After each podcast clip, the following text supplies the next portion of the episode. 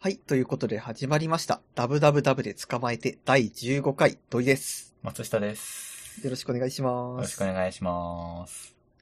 ちょっと。ちょっとあの、僕はダブダブダブで捕まえてやってると、ちょくちょく環境が変わった話するじゃないですか。録音環境だったりなんだったり。はい,はい、はい。で、まあ今回もね、また新しく一つ変わったんですよ。気づくかテストですかこれはね、もうどうやっても気づかないんで、もう先に言ってしまうんですけど、はい、今回キーボードが変わりました。気づかね え。はい。そう、まあこれね、なんで変わったかっていうと、まあ僕今まで普通にキーボード、あの、使って、なんていうんですか、キーボードを引き出しにしまうとかしないで、机にこう、直置きしてたんですけど、うん、この間夜目が覚めて、あ、ちょっと水でも飲むかなってした時に、キーボードの隣に置いてあるコップに、うん、あの、水を注ごうとして、真っ暗の中、こう、寝ぼけて、水をこう注いだわけですよ。うん、で、その後、あの、その時はまあ水飲んで寝たんだけど、朝になったらキーボード動かなくなってて、あれって。で、まあ記憶を辿ったら、あ、そっか、昨日の夜私、あの、キーボードに水かけちゃったんだって分かったわけですよ。うん、 で、まあそうなったらどうなるかっていうともう、左半分使えなくなっちゃってるんで、もうほんと無限にこう全角半角切り替わるみたいな。画面にこう、あと A がこうずっと切り替わるみたいな感じになって使い物になんなかったんで、この間キーボードを注文したわけですよ。はい。で、なんかこれってこう、正直、これ2度目か3度目ぐらいなんですよ。えーうん、今までも同じようなことがあって、でも正直もうキーボードってなんか私はあんまり、あの、なんていうか、カタカタカタってすごい音が出なければいいかなぐらいの気持ちなんで、ちょっとまあ安めの1500円とかのいつも使ってるんですよ。はい。で、まあそのくらいだと、まあいいっしょみたいな気持ちで、同じミスを何度もしちゃうんですよね。すぐそこにコップ置くし、みたいな。はい。もうなんだったらもうキーボードのすぐそこでケトルとかガンガン沸かすし、みたいな。はい。で、まあ、これってなんか、言ってしまうとその、ヒヤリハットガン虫みたいな話じゃないですか。うん。もう絶対にこう、いつかミスるの分かってるけど、あまりにもこう、自分でコントロール可能なヒヤリハットだからって無視してるみたいなやつで。で、まあ、このシリーズがね、もう一個あって あの、うちの冷蔵庫って背が低いタイプなんですよね。うん、うん、なんて言うんだろう。単身者用の、こう、マンションに置く用の、なんか、上にレンジが置けるようなサイズの冷蔵庫ってあるじゃないですか。はいはいはい、ありますね。 そう、なんかあれがうちのやつなんですけど、そうなるとさ、例えば冷蔵庫から飲み物出してコップに継ぎますよっていう時、冷蔵庫の扉を開いて、その扉の上に置くとかやっちゃうわけですよ。あ、まあ、上は冷蔵庫置いて、あ、違う。上はレンジ置いてあるから、みたいな。。そうそうそうな、な、まあまあ、なるほど。で、まあ、それをやっちゃうんですけど、それでこう、大学1年か2年ぐらいの時には、もう、割とこう、半年に1回とかこぼしてたんですよ。水ダーンって。うん。うん、で、その度に、ああ、やっちゃったとか思ってたんですけど、もうそれもこう、まあ、10年弱、この家住んでるともう完全にこうマスターして、あ、これヒヤリアットですね。はいはいはい。でも大丈夫です、みたいな。もう分かった上でこうやるようになっちゃってるんですよ。うん。で、まあ、これも絶対さっきのキーボードと同じ感じで、いつかこう、ミスるわけじゃないですか。確かに。なんかそれでもやっぱりこう、気づいてるヒヤリハットほど無視しちゃうよねっていうことをこの間思って。割とないですかそういうやつ。気づいてるヒヤリハットね。いやー、どうだろう、止めるかな。 ヒヤリハット人生であんまあるかうーん。考え中だが。 急には思い出せないな。気づいてるヒヤリハットね。なんか割と私は、まだまだ、 まだまだって言ったらあれなんだけど。いや、いや、私も多分あるとは思うんですよ、全然。ただ、ちょっとすいません、急に思い出せないですね。 はーい。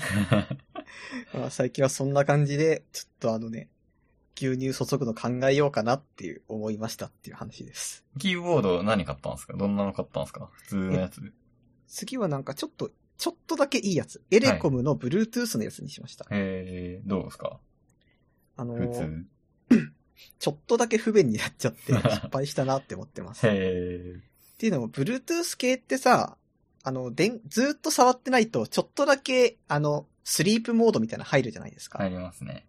で、あれなると、キーボード、じゃあこれから打つぞってした時、一瞬あの、あれキーボードなん か、入力されてないみたいな感じになって、あなんか一瞬だけこう、今日がそがれるじゃ ーない か。あー。ハッわとかしりちゃまうんですす、わかよります。はいはいはいはい。だから、あ、これはなんか思ったより便利じゃないなって気づきました。確かに。なんか入力機器優先がいいみたいなことにつながってきますよね。あーなるほど。ちょっとキーボードにはなんか結構いろいろあるの で、 聞いてみたんですけど。まあ今特に何使ってるんですか今はね、あの、左右分割式のやつを使ってます。右と左分かれてるや つ。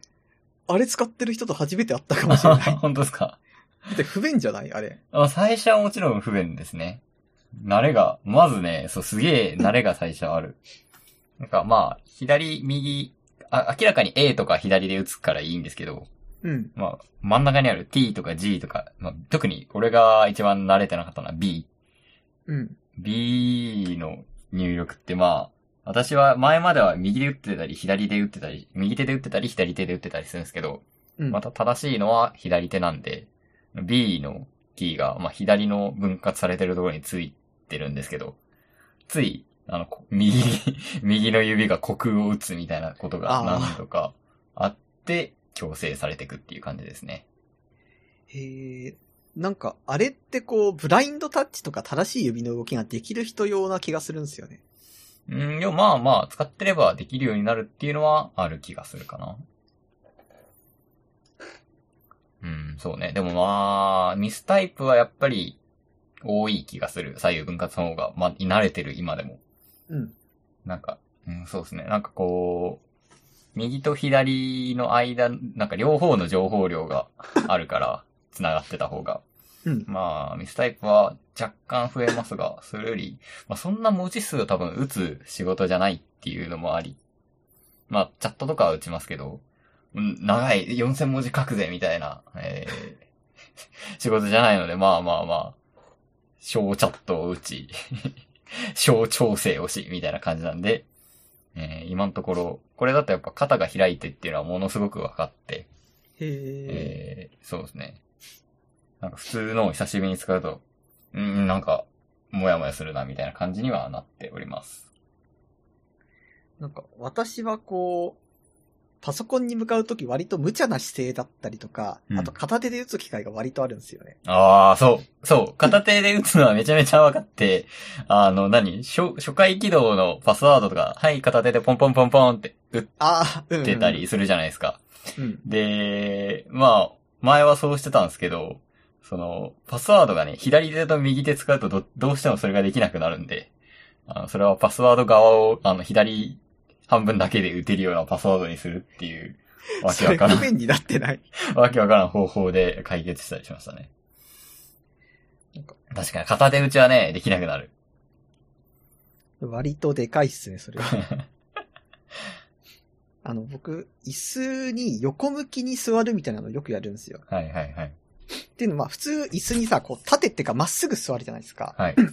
ただ、足を上げて、体横にして、なんていうのゆりかごに乗ってるみたいな姿勢って言ったらいいのかなうんうんうんうん。なんか、あれにして、片手でお茶とか Kindle 持って、もう右手で、あの、キーボード触って、うんモニターと Kindle チラチラ見るとか、うんうんいうのをよくやるんで、だからちょっとこう、僕は、あの、に二つ分割のキーボードはちょっとまだ早いっすね。そうですね。まあ、向き不向きはありますね。必ずしも、あれが、もう、あれしか人類全部、全員あれ使った方がいいっていうわけでは全然ないなと、私も思ってます。 はい。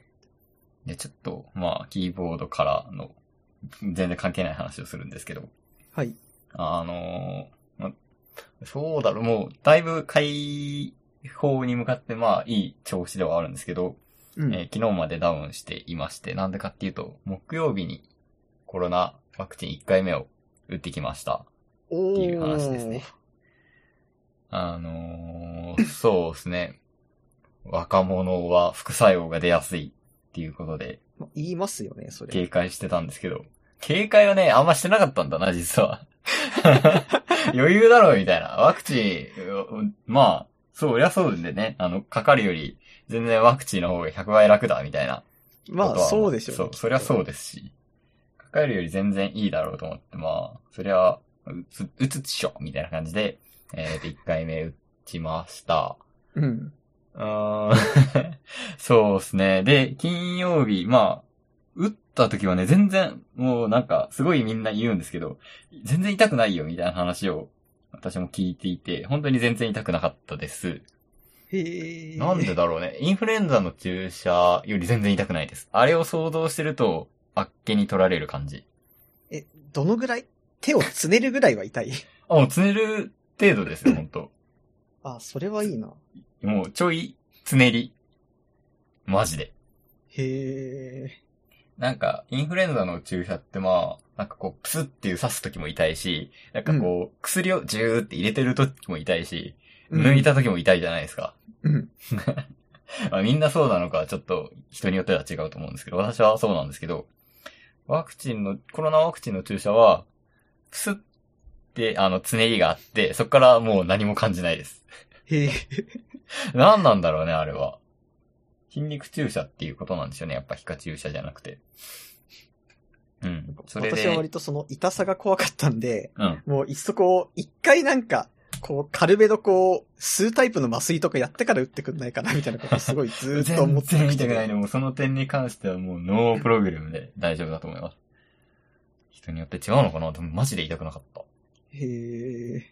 ので、えっ、と、そうですね。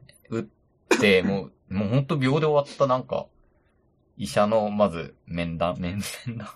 あの、こう、体調悪くないですか今日熱出てないですかみたいな、うん問診、問診だ、問診があって、で、打つ部屋に移動して、つって打つって、秒で終わって、で、なんかあの、なんだっけな、シールみたいの貼ってもらって、1回目、貼り終わった、ん打ったシールみたいのを、こう、紙に貼って、ああ、うん。はい。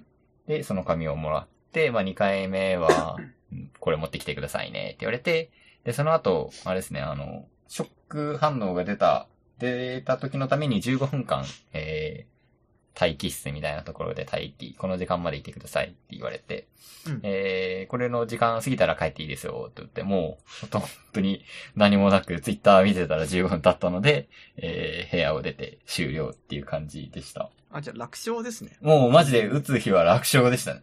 楽勝やんけーと思って。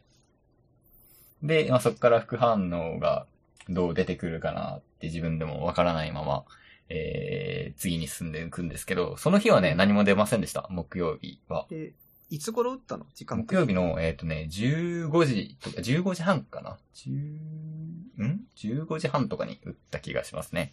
うん。なんですけど、まあその日は何も出ず。まあ腕の痛みはまあ、ちょっと出てきて、まあき弱筋肉痛みたいな、よく言うじゃないですか。うん。のは出てきたんですけど、まあまあまあ、それぐらいかなと思って、金曜日に入ったら、熱が出てきまして、よく言われる副反応の一つで、熱と倦怠感と、あと筋肉痛みたいな痛みの一つの熱ですね。が出てきて、自分の場合は結構上がって、38度7分ぐらいまで上がって、 相当だよね、それ。そう普通の風 邪ぐらい。その、普通の熱っていう感じで、まあ、なんでしょう。原因がね、分かってるから、うん。まあ安心、 安心はしないですけど、普通にそれぐらい熱があると、普通に苦しいし、何もしたくないし、こう、起き上がるとフラッとして、辛いじゃないですか。うん。ので、もうずっと布団にいて、うん、心拍数も高いんで、疲れちゃうし、暑いし、なんかエアコンのついてる部屋だと寒いし、みたいな感じ で、もう大、大変っていうかまあ、普通の本当もう熱の症状でしたうんうね。ん。でも、家族とかには別にね、映らないわけですから。。まあ、ワクチンですからねそう。っていうのが、まあ、ちょっと不思議な感覚ではあったんですけど。えー、で、まあ、翌日には治るかなと思ってたんですけど、その金の次の土曜日ですね。土曜日も割と苦しみまして、土曜日に解熱剤を飲んで、やっと今日、まあ、マシになった。激しい運動はしないでおくかっていう感じなんですけど、へえうんある程度回復したっていう回復レポで した。なん割だろうねと激しいんですね。 そう、多分私はね、多分激しかった方だと思う。っていう感じですね。私、なんで、あの、余裕だろうと思って行ったんで、解熱剤とかちゃんと用意しておかなかったんですけど、うん。ちょっと解熱剤用意した方がいいのかなーって思ったり、でも、私も解熱剤どんなの使えるんだろうと思って調べたときに、やっぱちょっと不足気味なので、うん。なんか他の、なんか政府は、アセトアーミノフェン対応の解熱剤が使えますっていうのを最初発信してたんですけど、うん。まあちょっとそれが少なくなっちゃったみたいで、あ、他のも全然使えますっていう情報を全然出してたりするので、まあ不足気味なんでね、 あんま購買は煽ったりはしないんですけど、なんか用意、不安な人はね、用意しても、若い人は、あとは、まあ用意してもいいんじゃないかなって思いましたね。割と辛いんで、高熱って。私あの、解熱剤っていうものをほとんど飲んだことがないんですけど、私もそあれってのは薬局とかで買えるもんなんですかう。そう。なんかね、風邪薬とはまたね、違うんですよね。で、えっ、と、私が飲んだ、まあ、薬の情報をね、ベラベラと言うのはあんま良くないと思うんですけど、うん。なんか、こう、パッケージ見ると、頭痛、あと生理痛、発熱にっていう、なってるもので、うん。なんだろう、喉の痛みとかには、なんで効かないんですよ。あの、風邪薬じゃないんで。だかうんら歯の痛みとか、やっぱそう、抜歯後の痛み止めとかにも使われるものみたいですね。へ解え。熱鎮痛剤っていうものを飲みました。そしたら割と楽になりましたね。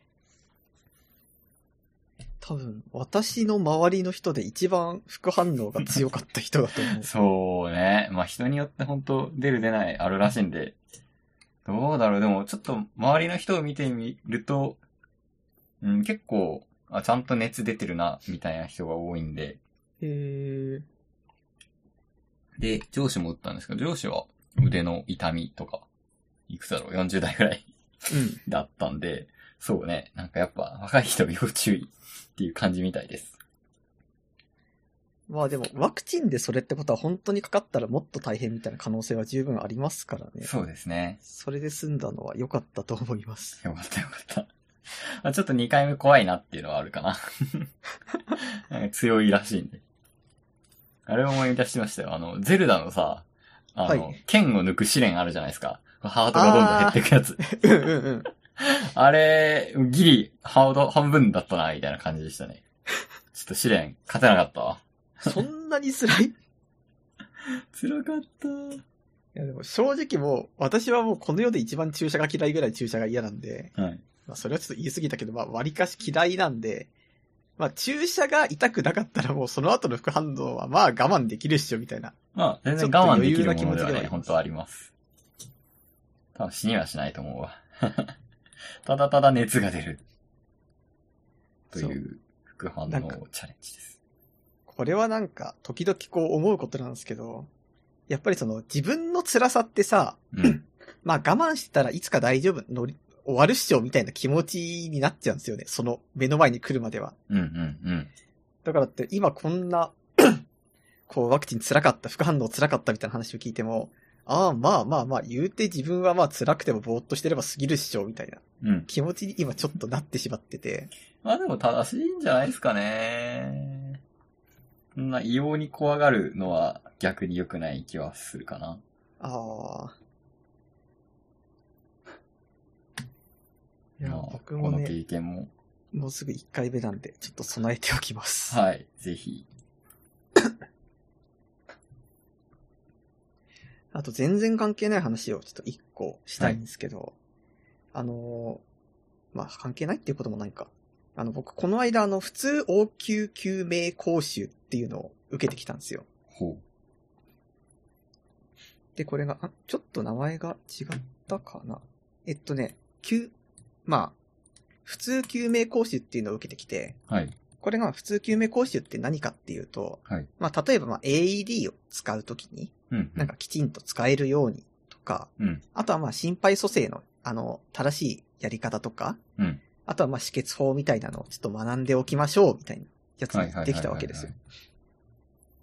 で、まあこの、普通救命講習どうしてまあ受けようと思ったかみたいな話になるんですけど、まあ、まずこう理由が二つあって、っていうのも、一つ目が、あの、ちっちゃい頃あの、目の前で人倒れた時に、うちの母親がすごいこう、テキパキ、これはこうでこうでこうでっていう風にこう全部一人でやってこう助けたのを見た時があって、うん。で、まあ、それをこう見ると、やっぱり幼心に、ああ、こういうのがちゃんとできるってすごいんだな、みたいなことを思って、うんうんってなると、なんか、 でもだから自分もそうなりたいなって思ったのが一つあって、で、まあもう一個何かっていうと、まあ僕たちその日常的に生きてるわけじゃないですか。あの、電車乗ったりとか、仕事行ったりとか、うんまあ買い物行ったりとかそういうことしながら生きてて、その中で例えば、あ、道端に救急車止まってんなとか、電車乗った時に、あ、なんか急病人の人に対する手当とかでちょっと電車遅れてるなとか、そういうのをこう目にするわけですよ。そうですね。で、まあ、そうなった時に、こう例えば、あ、じゃあ自分も人が目の前で倒れてたら、119番するぞよしみたいな気持ちになって終わるのが、これはなんか、サボってねえかなみたいなこと を割と思ってて。っあていうのもその、絶対その倒れてる人を見た時に、まあ、119番するぞっていうのは、基本みんなすると思うんですよ。なんか事情でもない限りは。あ。うん。でも、それで、じゃあ119番電話しましたってした後、こう、棒立ちしかできないことまで、やっぱ予想はつくわけですよ。うん、うん、うん。でも予想がついた上で、まあ、それはそれとして、まあ、いっかっていうのは、なんかあまりにもこう、より良くなることができる、もうやり方も分かってるのに、なんかその、良くなることをサボりすぎている気がして、ずーっとこう気になってたんですよね。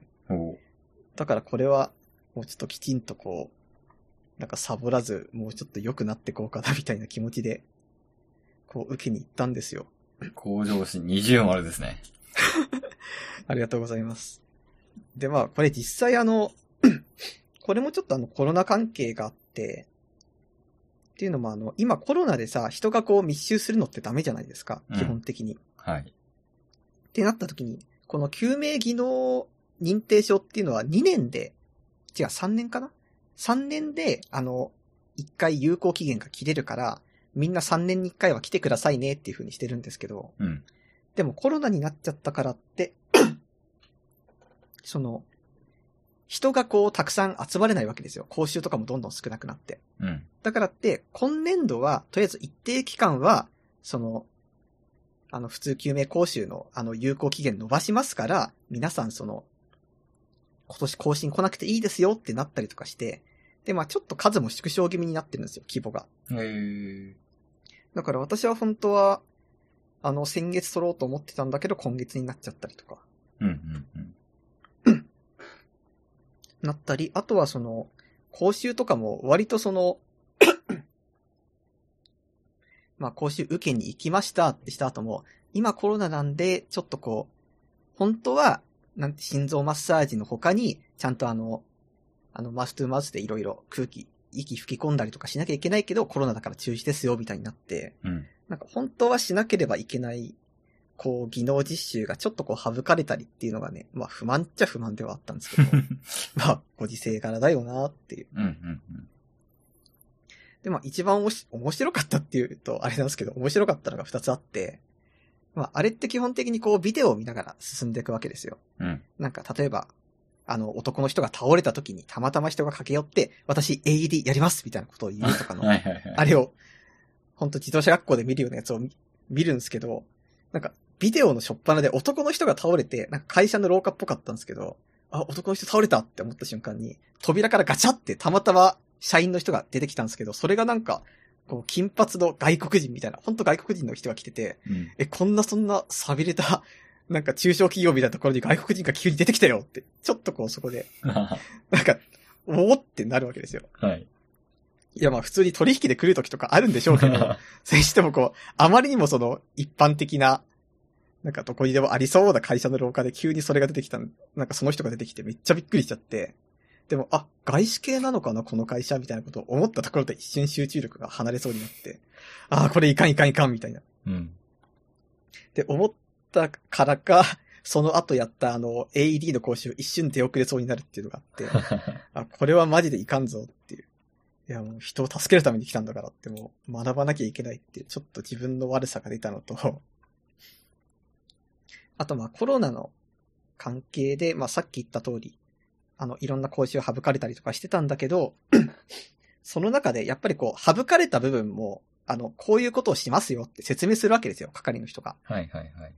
だから、えーじゃあ、これから皆さんにはこういうことをしてもらうんですけど、その時に、えっと、まあ、私がね、皆さんに、今こうなってますかって言ったら、皆さんはこういう風に合図してください。それが終わったら私はこういう風に返すんで、そうしたら今度は皆さん行動してくださいみたいなことを言い言うんですよ、毎回。うん。で、なんかこのフォーマット聞いたことあんなーって思って、こう、講習中なんとなく考えてたら、あ、これ焦点じゃんって思って。 ああでもこれから皆さんはね、こういうことやってもらうんですけどって。これをやったらもう目の前の人形を使ってこういうことをしてみてくださいみたいな。ー。うん、うん。で、ちゃんとこう、みんなで講習やったら、はい、終わりですみたいなことを言うわけですよ。だから、あ、これ完全に焦点だなって思いながらやったりして、ちょっとね、あの、私の悪い癖が出そうになりな出そうになりながらの講習だったんで、ちょっとだけ反省しましたっていう。なるほ ど。私も、まあ、期限は切れてるんですけど、師匠の資格持ってた時、師匠の資格じゃねえや、師匠をやってた時に、えっ、と、なんか取らなきゃいけなくて、取ってもう期限切れましたね。へえ、師匠っているのなんかね、わからんけど、区の施設で、しかも、 老人の方がね、多いんで、ああ、なるほど。うーん、やったが、そうね。なんか、あの、口につけるマウスの、あの、なんかこう、ビニールのやつとかも、こう、名札の、もらいましたもらってたあ、りもらっしたもらった。あ、はいはいはい。ああいうのとか名札の裏に入れてくださいみたいな感じでなってましたけど、今となってはちょっと活用できるか、怪しいっていう感じですね。僕はあのーあの、最後にさ、カードをもらえるじゃないですか。はいはいはい。で、あその、うカードれがさ、そ あれちょっとあの不満があって、っていうのも、あの、救あの、普通救命講習って、あれ地区ごとに名称が変わってたりとか、いろいろなんですよね、本当へに。ー民間資格なんで。う。うん。だから川口の方だとすごいかっこいい名前だったりとか、うーん。あとはなんか、友達、千葉、千葉かな埼玉かなに住んでる友達も、普通救命講師のやつを持ってるんですけど、その友達はちゃんとあの、プラスチックの、あー、なんかすごいかっこいいややつだったりとかするんですけど、うん。あの、東京都はこう、印刷された紙なんです よ。あの、薄っぺらい画用紙みたいなやつで、神だった、俺も。えせめてラミネート加工してほしいみたいなラ気ミ持ネちッに。コをしてほしいですね。うん。まだかあ、らまあまあね。実際、役立つの時が、 役立つ時が来るといいって言っちゃ変ですけど、役立ってられるといいみたいなことですからね。いやでも更新することに確かに意味はあるかもしれん。っていう感じですね。でもまあ実際3年後ってなったらね、まあ忘れてしまいそうな気はちょっとしますね。うん。マジで忘れたもん、俺。 そうね。まあでも、何気に、超大事なことな気はす るな。ぜひ。そうですね。まあ、いずれ上級救命の方もやりたいなという気持ちではいますお。お。上級はなんか変わるんですかえっと、あの、より詳しかったり、なんか、もうちょっと技能的に上のことをやるらしいですね。へえ、二周目みたいな感じか。ああ、まあまあ、そういうことなのか な。へえ。でもなんか基本的には普通救命講習受けた後に受けるのがこう、なんか鉄板っていうか、うんうん、うん。そういうのがいいですよ、みたいな感じのやつらしいんですよね。へえ。だからなんか多分普通運転免許が普通救命講習 で、なんかフォークリストがなんか上級救命講習ぐらいのこう、意味合いで勝手に思ってます。なるほど。おめでとうございます。ありがとうございます。まあ、あれで落ちるは多分相当難しいんですけど。 まあ、受からないことないですからね。聞くっていう試練ですよね、なんか。うん。で、まあ、知っておくべきみたいなやつですもんね。でも実際なんか、あの、講習、講習の認定証みたいなやつをこう持ってると、なんか目の前で誰か倒れた時にきっとこう、周りにそれができる人が誰かいるかいないかわからん、じゃあ俺がやるぞみたいな気持ちにちょっとなるんで、はいはいはいはい。なんかそういう面でかなり良かったなって思います。ですね。実習20丸ですね。そう。あとはまあ、もう一個話すことがあるとすると、あの、僕のめちゃめちゃ大好きなアニメ、あの、回るピングドラムっていうのがあるんですよ。はい。で、まあ、それが今回劇場版、マールピングドラム、えーっと、これは、リサイクル・オブ・ザ・ピングドラムっていうのが制作決定しまして、うんこれがもうめちゃめちゃ嬉しい。へえ。本当にもう、あれいつだろう ?10 年ぐらい前のアニメなんじゃないかな。うん、2011年って書いてありますね。あ、じゃあ10年前か。 なんか10年前に本当にもう僕は激ハマりしたアニメでして、うん。それがこう今劇場版になって蘇るってするともう超嬉しいわけですよ。うん。ただこうそれでもう本当にあれもあれもあれもまた見れるのかなとかなった中で、 情報を追っていったら、うん。なんとまあスイパラとコラボするっていうのがこう知ったわけなんですよ。え、スイーツパラダイスで合ってますそう、あのスイパラでへす。え。まあアニメとコラボすることとかよくあるんで、うん、うん。まあそういうもんかなって最初は思ったんですけど、でもちょっと待てと。これ、あの、10年前のアニメなわけですよ。うん。ってことはまあターゲット層って当時、まあ中高生、まあ高校生ぐらいかな。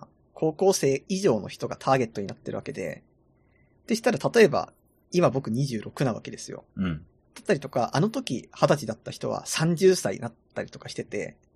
でしたら、これは果たして本当にスイパラだろうかっていう気持ちにちょっとなりませんうーん、確かに。コラボカフェみたいなのイメージなんですかね。多分そうですね、企画的には。ただ、こう、すごい個人的な気持ちとして、なんかこう、例えばなんか、ホテルのケーキビュッフェとかあるじゃないですか。はいあとはなんか、このスコーンとか、段々になってうん、るうやつとか。ん。 だんだんになってるやつね。 そなんうか、釣ってあるやつね。そう、名前が出てこないけど。はい。なんか、ああいうやつで、こう、ピングドラムのコラボを個人的にはやってほしいんですよ。 なんか実際あの、高ピ級志向ングドラムに。そういうのでこう、食べてるシーンとかがあるんで。えあこういうのって思ったけど、正直こう、そっちの方がちょっと嬉しくないですかー、うん。ちょっと嬉しい気はわかる。正直その25以上の人、まあ上だと多分40とか50とかもいるだろう人たちをターゲット層にしたら、そっちの方が個人的にはすごい嬉しいみたいな。確かに。スイパラはちょっと胸が苦しそうだな。だからそうなった時にこう、果たしてコラボカフェってした時の正解なんだっていうことをちょっと思うんですよね。コラボカフェね。俺行ったことないんですけど、行ったことありますそういう系。あるあるある。おおえっとね、いくつか行ったけど、一番最近行ったのなんだろう。あー、カービィとコラボカフェに ー。。 あ、カービィとかはなんかちょっと違うじゃないですか。もっとニッチなところないですかニッチない。あ、あと、あれとは、あれ、二次三次。ああ、わかそう、そういうや VTuber つ、そういうやつ、そういうやります二次つ。三次コラボカフェとかは行きましたよ。どう、どうなんですかりょ飯がうまいことをこう目的としていくわけじゃないじゃないですか、やっぱ。そう内装とかを写真撮ったり、そそうそうそう、コースターもらったり、みたいなことですよね。うそうそう。なるほど。ちょっと、まだ踏み出せてないな。あの、コラボカフェは、あの、人に行こうって誘って断られたりとかを割とするんで、同じファンじゃないとね、 やっぱいけないですよね。 そうーう、ん。ちょっと難しさがあるんですけど。難しいよなまあでも行ってみたら割と、なんか一人用のちゃんと席にするんだろうな、みたいな場所もあるんで、全然いいんですけど。なんかこう、い行こうっていうあれが、ちょっと今のところ生まれないんだよな まあ、どうなんでしょうね。明確になんかこう、はい、ここでおお金を落としてくださいね、みたいな感じがちょっと苦手なんだよな、きっと。ああ、なるほど。そう。それあんま関係ないやん、みたいなやつまであるじゃないですか。はいはいはい。いやでもそれどこまでかにもよるじゃないですか。ー、うん。例えばそのコラボカフェって本当に、そのキャラクターが出てきて食べ物があってって、本当にもうそこで完結してるけど、うん例えば呼び売りランドとコラボしましたとかだとまた違うと思うんですよね、きうっと。ん。まずう。遊具があるのは元からだし、そこになんか、あ、キャラクターもいるのね、みたいな。うん。だから果たしてこう、どれが、どこまでが苦手意識出るかみたいな。そうだなぁ難しいところ。イコラブとファーストキッチンのコラボがあったんですけど、 へえ、いかなかったな何をコラボするんですか、それ。ぁなんか、メンバーメニューが あったりした。とあか、あと、グッズ配布、オリジナルアイテム。あ。はいはいはい。あと、まあ、ポスターみたいな。え、でもそれは普通に欲しいんじゃないですか、グッズとかは。あまあ、グッズは あったら欲しいが、みたいな。そこまでだったな。ファンは行くのかしらね。まあ、行くんでしょうね。ファンなんですけど、一応。まあでも、なんかファンって一括りにする問題を私はちょっと考えることが割とあって、うん。なんか楽しみ方って人それぞれじゃないですか。うん、うん。曲聴多く分フなんかァンもあったり、ライブガチ勢を見たりっていうことですよね。そうそう。確で、かなんにか。結局その、アクティブな方がいいって いう、まあ風潮がやっぱりあるわけあでますあ、あよ。りますね。 いやまあ当然ね、一番こう活動的だってわかるし、はい一番こう柔軟に楽しめるのは、うんまあ行く人だと思うんですよ。うん。だって CD 買うし、うん。現地にも参戦するしってこう、一番まあ交流したりお金を落としたりしてるわけですから。うん。ただこう、じゃあそれが全てかっていうとこうそうじゃなくそうじゃて、ない。そうじゃないよ。そう。例えばなんかアニメ私はすごい好きで見るわけですよ。うん。アニメ見るし、例えばアニメがなんかノベライズ化したらそれノベライズ買って読むし、みうたいな。ん。うん。じゃあ例えば、そのアニメが、なんかあの、ライブをしますってなった時に行くかっていうと、私はちょっとそれがわからないんですよね。そうね。うん。だってその、俺はそのアニメのストーリーが好きで見てるわけで、はいいや多分感動する部分とかもあるんだろうけど、なかなかこう足が伸びないみたいな。はいはいはいはいはい。で、そうなった時に、でも、私にできる、一番こう、私のための楽しみ方っていうのは、そこでいいわけですよ。うん。だから、本当はこう、まあ、現地確かに行けないけど、行けないという私だからこそ、その作品を楽しめてる部分だってあるわけなん全で然、ある、全然ある。だからちょっとこう、その辺は許してくれみたいなことを割と思ってしまうんですよわ。かる ー。許してくれ。俺は俺の楽しみ方で楽しませてくれ。ですね。そう本当にそう思います。ちょっと最近の趣味が YouTube。まあ みんなそうだと思うんですけど、どうでしょうか。YouTube。そういう人増えましたよね、きっと、このご時 YouTube 見世。まくってるんですけど、最近めっちゃ見てる分野の一つに、ちょっと若干ちらって言ったんですけど、将棋 YouTube が、将棋系 YouTube、プロ棋士がやってる YouTube がはいマジで面白い話をちょっとしていいですか。あ、どうぞ。ルイ先輩と何回かこう、サークル、まあ別の映画サークルでしたけど、将棋何回かやりましたよね。やりましたね。なんで結構私弱いんで負けてた気がするんですけど。うーん、なんだろう、ルー、もう本当にルール程度なんですよね、私の場合は。うん。ルール程度知ってて、うーん、そうだな、たまにブームが来る。本とか映画とか、まあ漫画でもありますけど、割と将棋テーマのしたものが多くて、結構面白いものが多いじゃないですか。うんう最ん。近流行ったのだと、なんだっけ。 あの、将棋しかねえんだよのやつなんだっけ。そんなんあったあれだ将よ棋しかねえんだよかわかんないけど、3月のライオン。ああ、3月のライオン。そんなんあったっいや、そ予の日告編の、実写の予告で、もう最後に、将棋しかねえんだよって言けそうだったか な。まあ、あったんすって。そね。う、3月のライオンとか、はい。私が好きなのは、あの、将棋の子っていう小小説というか、じ、うーんと、ノンフィクションなんですけど、へ将棋のー子っていう本がめちゃめちゃ好きで、うーん、だったり、うんとかね。えー、結構いろんな将棋、えー、カルチャーを見たり聞いたりはしてきたんですけど、最近はもう、 マジで面白い。あの、一個ちょっと URL をか貼るんですけど、はえっいと。女流棋士の山口恵理子チャンネルっていうのがあって、うん。えっ、と、そこで、あのー藤井武九段っていう、まあ、棋士がいて、その人が次戦解説をするんですけど、 次戦解説がね、マジで面白すぎるっていうことに、面白いですね、本当に。なんか全へ然ー、初心者なんで、こう、普通の解説本とかを読んでも全然わかんないわけですよ。わかんないって言うと言い言い過ぎだけど、なんかこう、ふーんみたい、ふーんでもないな、なんだろう。結構わかんないなっていう気持ちになりがちなんですけど、こう、本人の事前解説がもう、こういうことをね、考えてるんですよ。みたいなことを、こう、こうやられたらや、もうやられちゃうなと思ってとかいうのを、すごい解説してくださっていて、うん。なんて YouTube は素晴らしいんだろう、なっています。なるほど。はい。で最近思ったのが、あの、まあ、これは極端な考えなんですけど、はいまあ、めっちゃ極端なんですけど、可処分時間をいかに YouTube 仕様に当てられるかに、幸せってかかってるんじゃねっていう。え、そんな、そこまで YouTube 好きですか いや、うーん。そこまで好きじゃないからこそ言うのかな。なんだろう。結局、いろいろやってみたけど、YouTube 楽しいやん、みたいなああ、なるほこど、ね。と。何の苦労もなく、えー、キャンプ動画を 見見ること、楽しい。将棋解説動画楽しい。あと、クッキングチャンネルとかね、マジ、革命だと思いま す、あれ。だって、料理本読んだって、うまく作れるかわかんないわけじゃないですか。そうですねう。ん。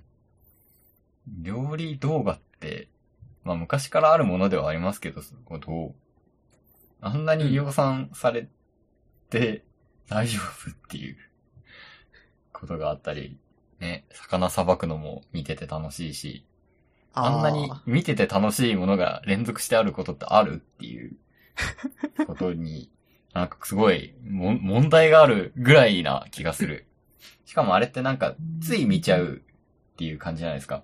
あの意識して、はい、楽しいことしよう、YouTube 見るっていうわけじゃなくて、まあ、YouTube 見るかっていう、なんか真の部分 これって真の楽しさじゃないですか。ーまあそうっすね、実際。なん何か面白いものがあるだろうっていう、分かってやるわけですからね。そう。こんなものがあっていいのかっていう、ことを思ってるな。なんか、本で例えるとわかりやすいんですよ。なんか、うん何冊読んできました。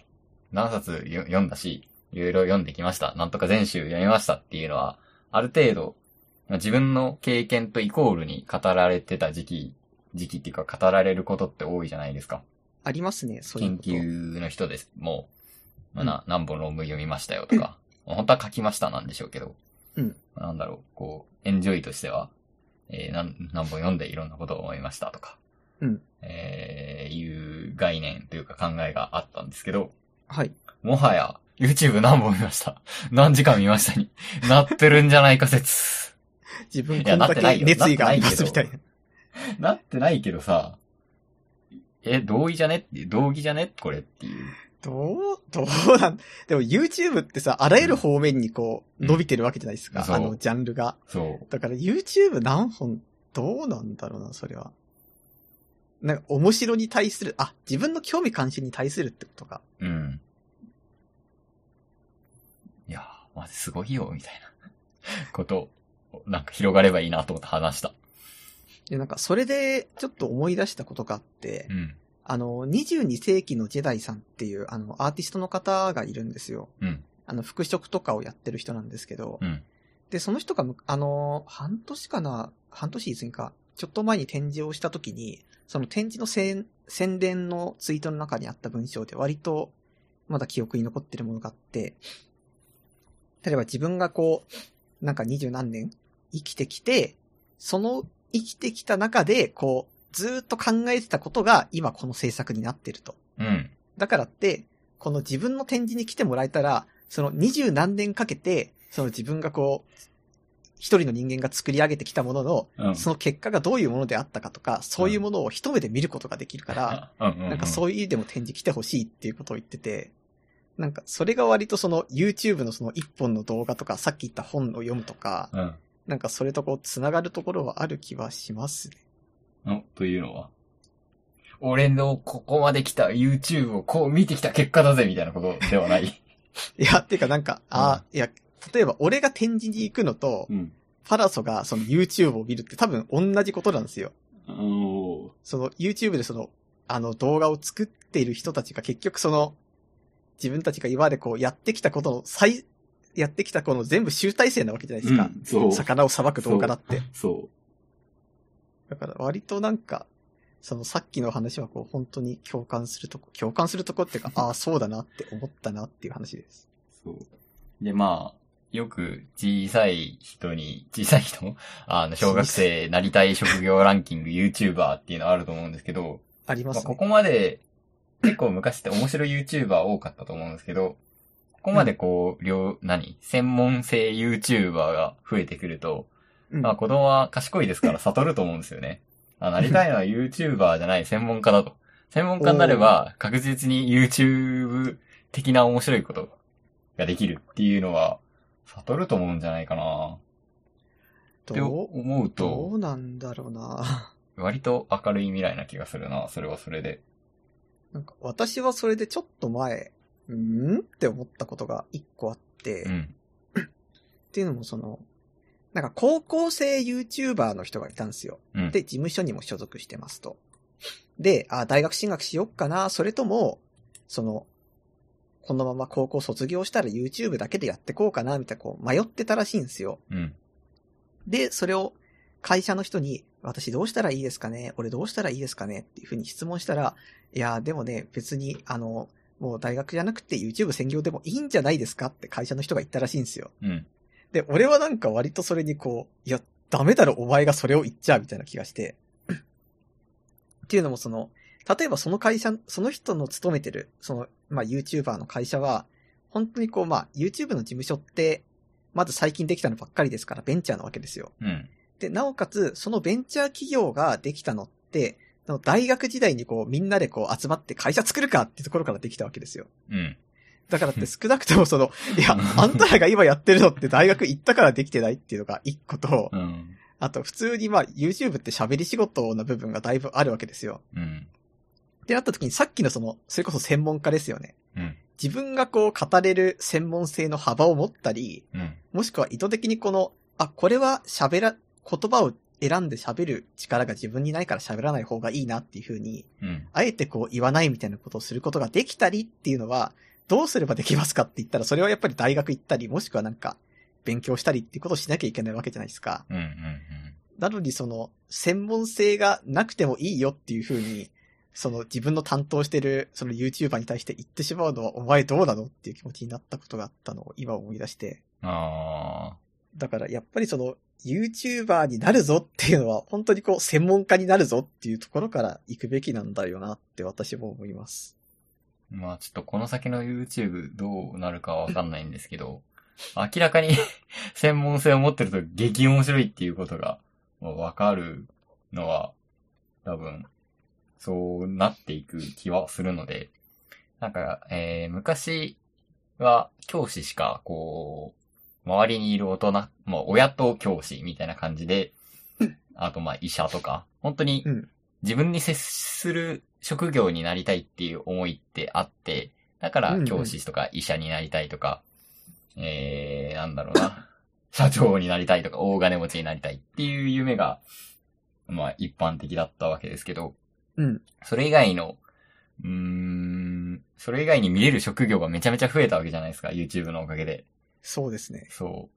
それがいろいろ相まって、まだ、こう、言語化の道がないから YouTuber になりたいだけであって、その先がある気がするんだよなまあ、YouTuber、まあ、YouTuber って言ってしまうと、その、それこそ社長になりたいですからね。そうそうそうそうそうそう。じゃあ、何の社長なんだっていう話で。うん。いやってなると、それこそ例えば、まあ、ヒカキンさんが一番こうトップ YouTuber じゃないですか、日本で。はいはいはい。じゃあ、ヒカキンさんってこう、まあ私はあんまり動画を見ないんですけど、何なんだろうっていう、思いますね。えビートボクサーでしょ、あれ。まあ、まあそうか。せん一応、専門性、どうだろう。そっからまあ広がったものではある。 でも、あの人やっぱこう、安定してめちゃめちゃ面白いじゃないですか、やっぱり。普通に見たときに。はい。だからなんか、すごいっすよね。あ、でもあそこまでずっと続けてると YouTuber の専門家になるのかな。かもしれない。いやー、次に来るなん、なん、なんとか師。な、料理人、将棋、棋士、あなんとか、なんかのプロ、なんかやってないのあるのかなっていう。ーいや、結構何でも今はあっそて。う、漁師とかさ、すげえ面白いじゃんと 思って。弁護士さんとかもやってますよね。 いいっすね、そういうシュールなやつ。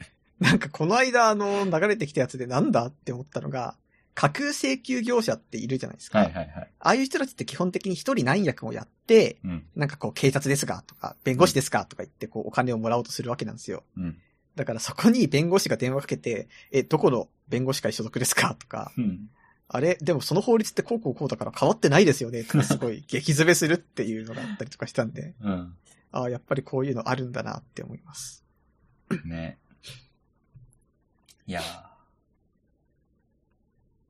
専門性高めたいな、今からでも。高めていくんだなっていう、そういう未来への道が見えるな。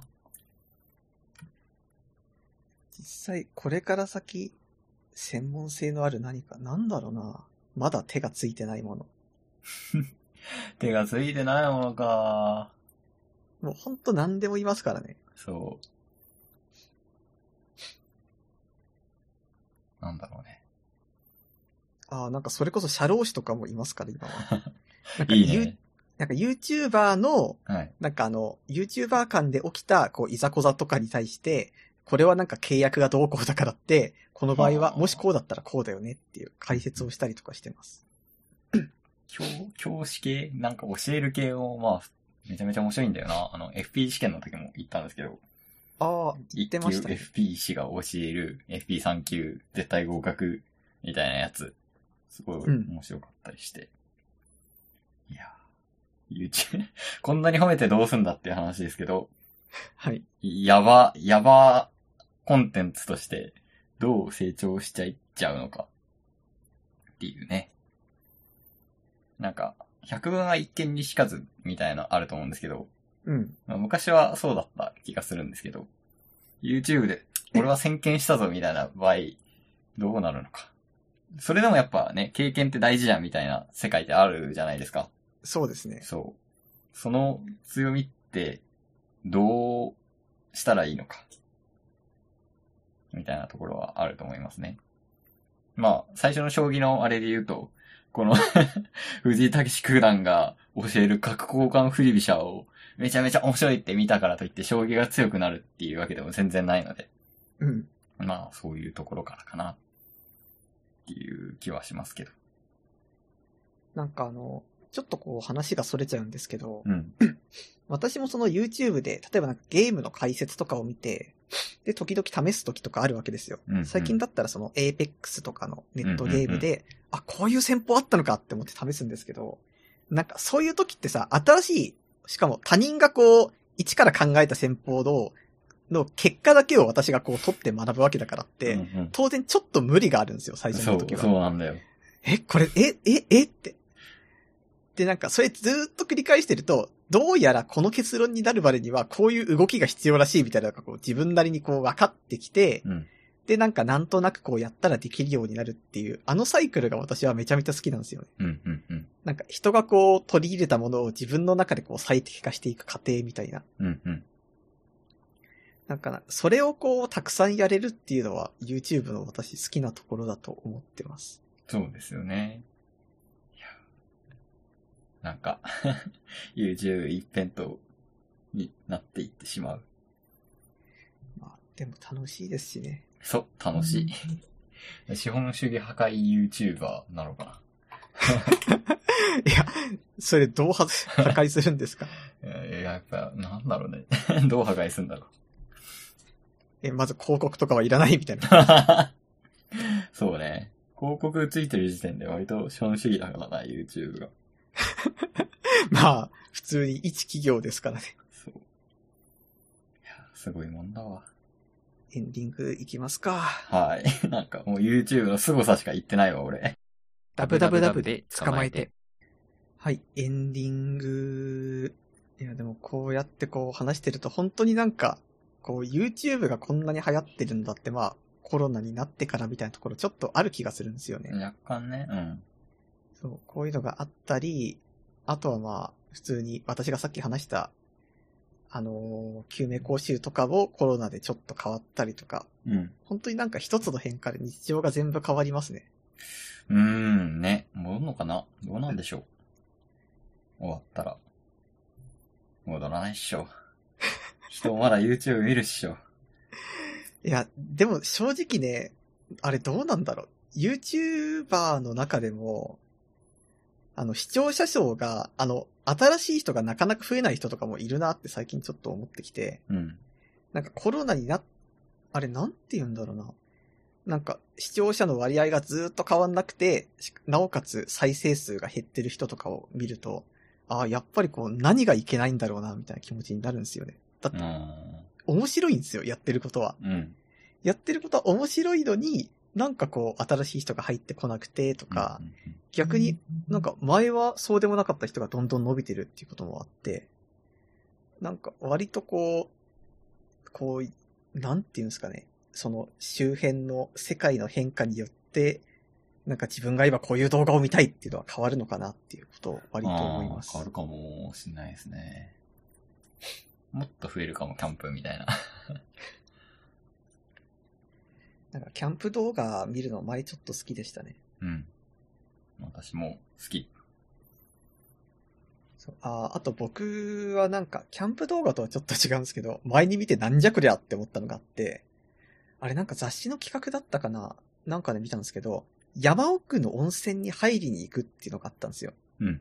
で、まあこれってまあ言ってしまえば人に入るみたいな感じなんですけど、うん。なんかそれがね、本当にこう、一番すごい人はどういうのかっていうと、あの、ブルーシートだけ置いてあるみたいな人があるん ですよ。世の中には。へ例えばまあその企画の時には真冬だったんだけど、ー。うん。こう真冬にこうフル装備で、うん。なんかあの、近くの駐車場まで行ったら、もうほんと雪中登山みたいな感じで山に分け入っていくんですよ。うん。で、ずーっと進んでいくと、林の中になんかブルーシートが置いてあると。あのうん木にうん。なんか引っかかってる感じで。で、なんかそっからこう、近くで雪が溶けてて湯気が出てるところがあ る。で、そこをこう、なんだって雪をザッザッザッってのけると、うんどうやら温泉が湧いてるらしいってなったら。あ、めちゃめちゃいいな、その動 画。で、そうしたら、今度はあの、そこ、あの、温泉がこう湧いてるところうんがあるからって、そしたら、あの、近くか、近くにあの、ビニールパイプみたいなのがあるから、うん。塩化ビニールの、それを、そこに繋いでう、ん温泉をこう引き入れて、うん。雪をこう、足でギュッギュッギュッって踏みしめて、なんていうんですか、こう、あの、円、な球体状の穴を作るんですよ。うんで、、さっきのビニールシートをそこに敷いて、あの、温泉を溜めて入るっていう。いいなな。んかそういうのをこう、人好きの人はやってるらしく、あ、へこれはやってみたいが、あの、湯冷め絶対するな、みたいな。ーだね。 いやー、いい YouTube、まだまだありますね。ゴースト・オブ・チェシマじゃん。お温泉探すのと思った。あ温泉探せるんですよ。へえ。デスストとかでも温泉、お、こんなところに温泉みたいなのあるじゃないですか。ありますね。あれじゃん。 そう温泉、行きたいっすね、本 当に。行きたいな人とは言わないから。人をね、うん。唐突に前、千葉の方までバイクで行って、唐突に温泉入ったことがあって、なかなかいい経験だったかもしれない。山奥の。ああ、いいですね。そう、でも全然所持金がなくて。 どこも寄らんと思って普通に山走れたらいいなっていう思う気持ちで行ったんで。そう、もうクレジットカードだったんですけど、お金がないから、ああ、まあ、温泉はクレカ使えませんよ。そう。温泉入って、その後、なんかサンマ定食とかめちゃめちゃうまそうだけど、温泉しか入れんみたいなことあったんで、ちょっとリベンジしたいなって、そういえば思い出した。え、でもそこまでお金持ってないことあります いや、なんだろうね。全そう、マジ気にしてなかったんだよな。困った。ちゃんと持とうと思った。そう、あのーラーメン屋とか行こうとすると、うん。あれってあの、食券システムじゃないですか。うん。だから、どう頑張っても絶対にお金は必要みたいな。そう、わかる。いや、財布にね、入れたかなきゃ。最近あれです。僕はあの、マイナポイントようやく受け取りしたんですけど、おめでとうございます。でもあれもなんかあの、私はあの、スイカ受け取りにしたんですよ。うん。で、そうなると、じゃあマイナポイントあったし、ラーメン屋行くかって思ったら食券だから結局、現金で払うときに、ああ、なんか、うまいことできなかったかなってちょっと思ったりしました。あー。なんかね、まあ、 ポイントはポイントで使えっていうことなんでしょう。さて、じゃあ、メールアドレスを読みます。はい。えー、メールアドレスは、えー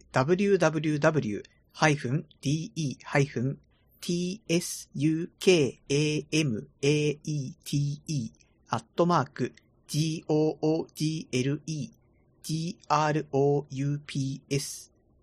google-groups.com です。はい。じゃあ、そんな感じで、えー、ダブツカ第15回目でした。ありがとうございました。はい、ありがとうございました。